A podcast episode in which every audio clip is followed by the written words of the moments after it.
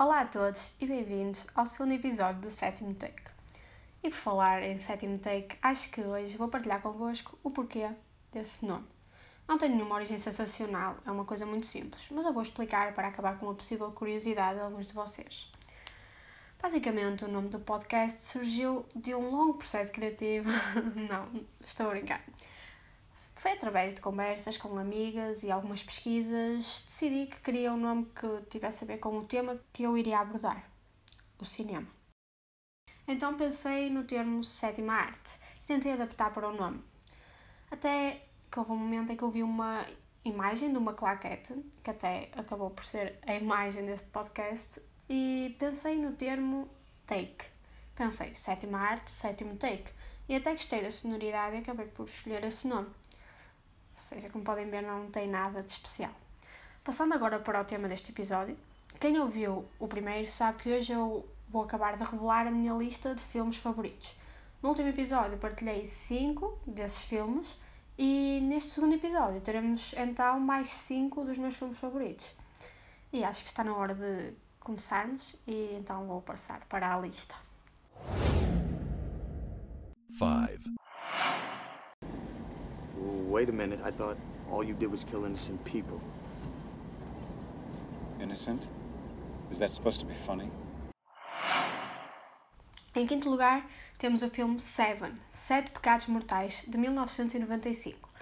Realizado por David Fincher, é um filme que conta a história de dois detetives que tentam descobrir o responsável por uma série de assassinatos que são inspirados nos Sete Pecados Capitais. É um filme um bocadinho pesado, mas também é extremamente cativante pois o espectador acompanha os detetives em busca pelo assassino e desta forma dá-nos a sensação de que nós também fazemos parte da investigação e de certa forma também somos detetives à nossa maneira. Para além de tudo o que disse até agora, este filme também tem um dos melhores finais em filmes do género, para mim o melhor, porque é um final muito condizente com tudo o que se passa na história, mas mesmo assim consegue ser extremamente surpreendente. Seven é um drama de crime, mistério e suspense e conta com 8.6 no IMDb. 4 We need the bread. Getting the money is not the problem, Harry. What is the problem, for Christ's sake? I don't know what I'm gonna have to do to get it. Passando para o nosso quarto classificado, vou-vos falar um bocadinho do filme Wrecking for a Dream, de 2000, realizado por Darren Aronofsky, que nos chama a atenção para um assunto um bocadinho mais sério. O filme conta-nos a história de quatro personagens que de alguma forma se deixaram levar pelos seus vícios, e ao longo do filme vemos as consequências extremas que esses vícios vão ter na vida dessas personagens. Wrecking for a Dream é extremamente pesado e perturbador. Na minha opinião, é sem dúvida o filme mais angustiante desta minha lista, porque é um filme onde vemos a degradação das personagens e o consequente isolamento de cada uma delas, enquanto estas personagens estão apenas em busca dos seus sonhos individuais e isso acaba por ser a parte mais angustiante. Para além disso, é um filme que utiliza técnicas de edição e de montagem originais e que acrescentam muito ao resultado final, porque todos esses recursos são utilizados para que o espectador se envolva ainda mais na trama e que de alguma forma experiencie as sensações e angústias das próprias personagens. Aconselho este drama, que conta com 8.3 no IMDb, a todos vocês, mas aviso que é um filme um bocadinho difícil de digerir. Mas vale a pena porque nos faz pensar em muitas coisas que provavelmente não pensaríamos se não víssemos o filme. 3. They have access to infinite time and space, but they're not bound by anything. They can't find a specific place in time. They can't communicate. That's why I'm here. I'm gonna find a way to tell Murph, just like I found this moment. How, Cooper? We love Tars, love. It's just like Rand said. My connection with Murph, it is quantifiable. It's the key. Já no pódio e ocupando o terceiro lugar temos Interstellar, de 2014. Um filme de Christopher Nolan e, na minha opinião, este é o filme mais ambicioso de toda a sua filmografia. É um filme sobre relações humanas, neste caso entre pai e filha, ao mesmo tempo que nos transmite uma jornada espacial.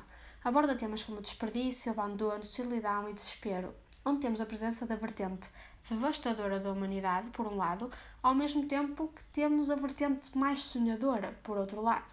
Alguns dos seus pontos fortes são as atuações, com destaque para Matthew McConaughey, que de forma sublime transmite para o espectador a saudade, o desespero e a angústia que a sua personagem passa ao longo do filme.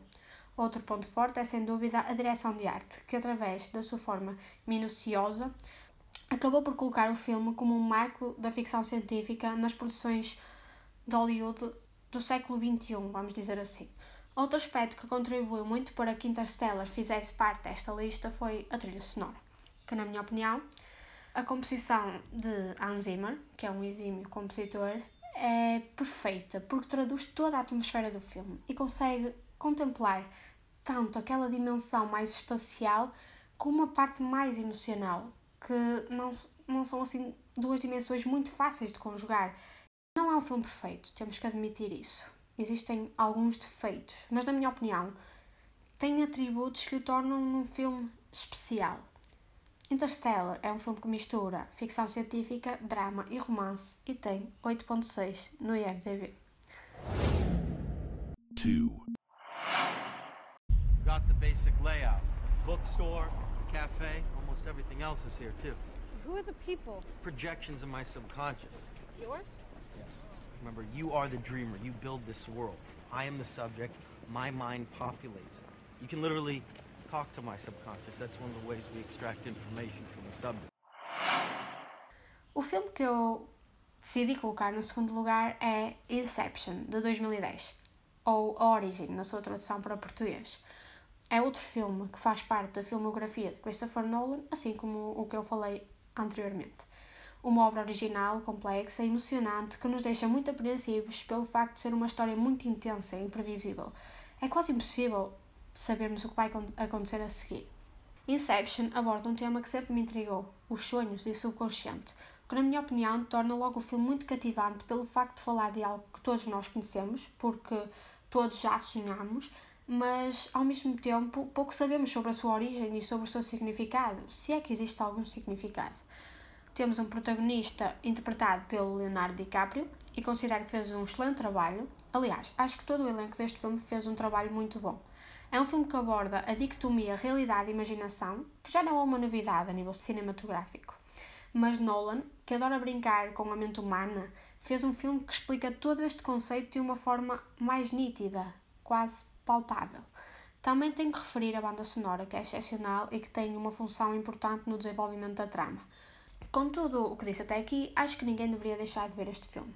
Até porque provavelmente irá agradar quem gosta dos géneros ação, aventura, ficção científica e suspense.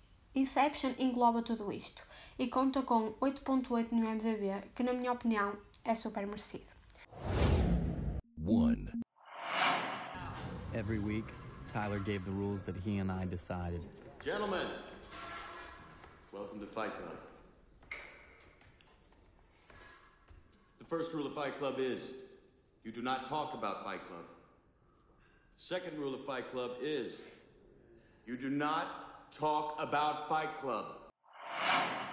E por último, vou revelar-vos finalmente qual é o meu filme favorito.